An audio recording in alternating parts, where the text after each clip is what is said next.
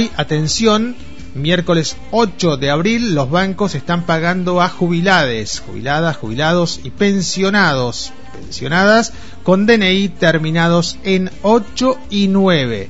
La ANSES informa que hoy, 8 de abril, las sucursales bancarias habilitadas abonarán los saberes jubilatorios a quienes aún no cobraron el monto correspondiente al mes de marzo. Ayer hablábamos a esta misma hora con concejales que estaban brindando asistencia, por ejemplo, en el Club Italia Unida, eh, para asistir precisamente a jubilades que a esta hora van a cobrar. En el caso de ayer eran otros documentos, otra terminación de documento, en este caso hoy los documentos terminados en 8 y en 9.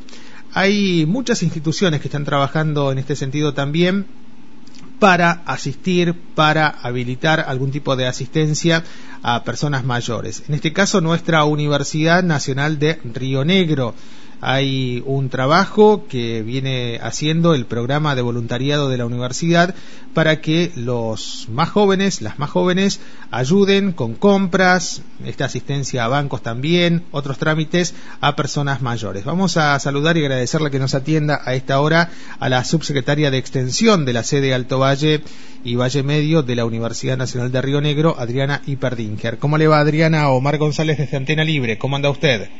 ¿Qué tal? Buen día, Omar. ¿Cómo estás? Bueno, aquí de cuarentena, ¿no? Y con esta cuarentena. Eh, eh, tan importante como dicen nuestras autoridades sanitarias, eh, quedarnos en casa y más aún para este grupo que se ha definido como un grupo de riesgo, que son las personas mayores.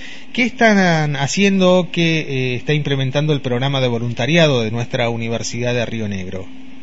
Sí, la, la intención del programa de voluntariado fue vincular a los voluntarios, que es personal docente, no docente y estudiantes de la, de la UNRN, con las personas que integran este grupo de, riesgo, con la prioridad de que la cuarentena no signifique exclusión. ¿sí? Particularmente está destinado a aquella población de adultos mayores que no tiene familiares o cuyos familiares también están en situación de riesgo o de conflicto, y en esa vinculación puede ser tanto activa, de que cuando eh, el estudiante salga a hacer un trámite personal, también aproveche, o sea, lo que buscamos tampoco es que nuestra comunidad educativa salga a la calle libremente, no, es claramente esa la intención, pero que el que los que sí tenemos alguna mínima posibilidad de movernos dentro de este contexto, lo usemos eso para en ese momento hacerle algún trámite a algún adulto mayor, hacer alguna compra en la cuestión de cercanía, las cosas que a veces se hacían en los barrios, ¿sí? Digamos, yo soy grande, ¿sí? Y recuerdo que la solidaridad en el barrio existía, ¿sí? Digamos, esto de conocer quién es tu vecino e ir a hacerle un trámite, hacer una compra, esas cuestiones que en la vida más moderna, en las ciudades más grandes, en parte se ha perdido, no sabemos a veces quién vive al lado, esas cuestiones, y en eso marca una gran soledad para un gran grupo de población. Es importante esto que dice Adriana usted, nosotros hablábamos recientemente, bueno, con especialistas de, la psiquiatría, también con gente que trabaja en, nuestra eh, defensa civil, digamos, en Roca, y uno de los puntos que marcaban es que el aspecto vincular que usted está diciendo, el saber que se cuenta con el otro, con la otra, es más que importante en estos momentos de aislamiento, ¿no? Me parece interesante que el programa haya puesto ese nombre, contar con nosotras, con nosotros, eh, con esta posibilidad de que adultas, adultas mayores puedan tener la asistencia de los más jóvenes de nuestra Universidad Nacional de Río Negro. En el caso de... Sí, sí, dígame. Le escucho, le escucho. No, que incluso la, ese acompañamiento puede no necesariamente a veces ser desde cuestiones físicas, desde cuestiones, sí, tal cual. digamos, sí, sino que a veces alcanza con un llamado telefónico, con un cortar la rutina, con un intercambiar cuestiones básicas de la vida cotidiana. ¿sí? Bueno, eso nos decía Manuel Carrillo precisamente, que en Defensa Civil muchos de los llamados tienen que ver con eso, eh, escuchar que alguien está del otro lado de la línea telefónica es terrible, pero, pero bueno, sí, es parte de eso, digamos. Eh, sobre todo pensando que, este, que esta situación que estamos atravesando, quizás, aunque haya una liberación paulatina de las condiciones, no va a ser para este grupo etario, ¿sí? No, va, no va a ser para esta población Entonces es una, la intención es que sea un voluntariado que se pueda sostener en el tiempo, que hoy trabaje sobre esta población y que quizás en algún momento mute para una cuestión más eh, de emergencia social, de emergencia económica, ¿sí? para otro tipo de, acciones consideramos se van a ser necesarias en el transcurso del año. Bueno, estamos hablando del voluntariado, aspectos vinculares de nuestra Universidad Nacional de, Río Negro, que se está implementando en Viedma, en Villa Regina, en Bariloche, en el Belzón y también aquí en Roca Fisque Menuco. Si usted quiere eh, esta asistencia, bueno, hay varias recomendaciones. La más práctica, en todo caso, poder acceder a la página de la universidad www.unrn.edu.ar. Una vez más, www.unrn.edu.ar. Es nuestra Universidad Nacional del Comahue. Preste atención porque le voy a dar un teléfono también a donde usted puede comunicarse lunes a viernes de 9 a 18 y los sábados desde las 10 y hasta la 1 de la tarde. El teléfono con característica de roca, ¿no? 2984 40 85 05.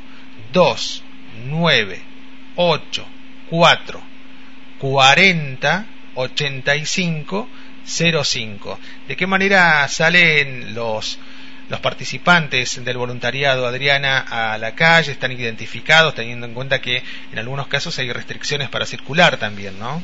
Sí, sí, lo que hemos instrumentado, en realidad, digamos, en, en todas eh, las, las ciudades donde nosotros tenemos localización, tenemos un grupo más allá de que lo manejemos con algunos teléfonos eh, puntuales, eh, pero tenemos grupos de, voluntarios en todas las ciudades donde tenemos localizaciones y la intención es que el adulto mayor vía la página o este teléfono, por ejemplo, que vos que vos eh, nombraste, se comunique una vez y a partir de eso nosotros hacemos el establecimiento, hacemos la relación con el la o el voluntario, ¿sí? Una vez que eso se da, esa relación queda con ese adulto mayor, o sea, queda establecido con un llamado, alcanza para que nosotros asignemos, por así decir, ese, ese voluntario.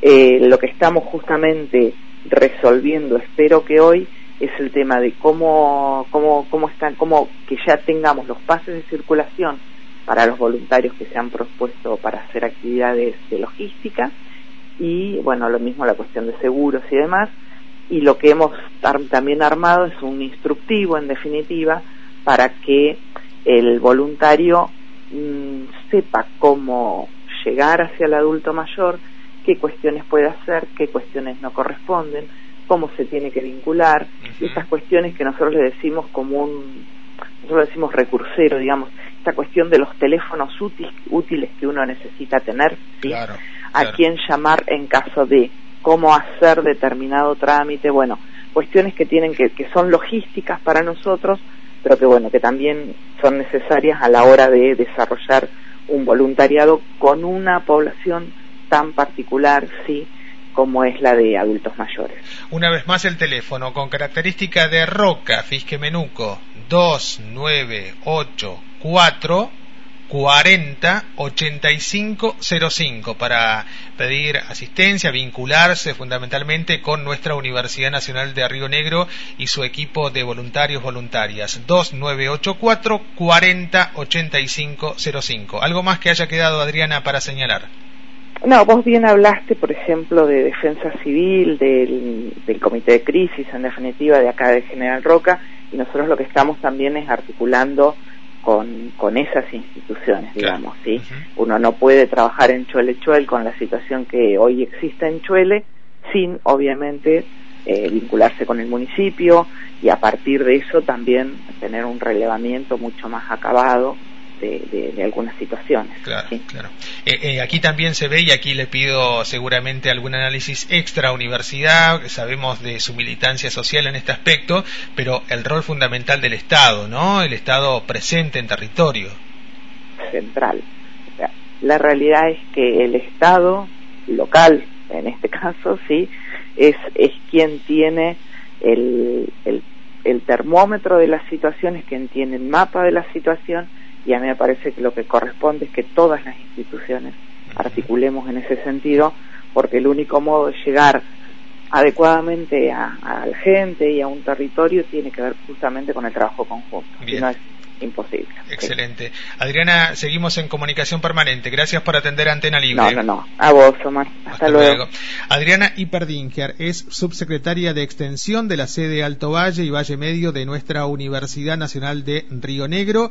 Como recién nos estaba explicando, el trabajo, la labor del programa de voluntariado de la universidad. Si usted quedó con alguna duda, bueno, sepa que en segundos nada más nuestras practicantes, nuestros practicantes rentados de Radio Antena Libre, coordinados por la compañera Rita Bustos, van a subir toda esta información a las redes sociales y a www.antena-medio libre.com.ar antena-medio libre.com.ar nuestro sitio en internet para conocer los datos que recién repasábamos con la gente de nuestra Universidad Nacional de Río Negro no te enfríes.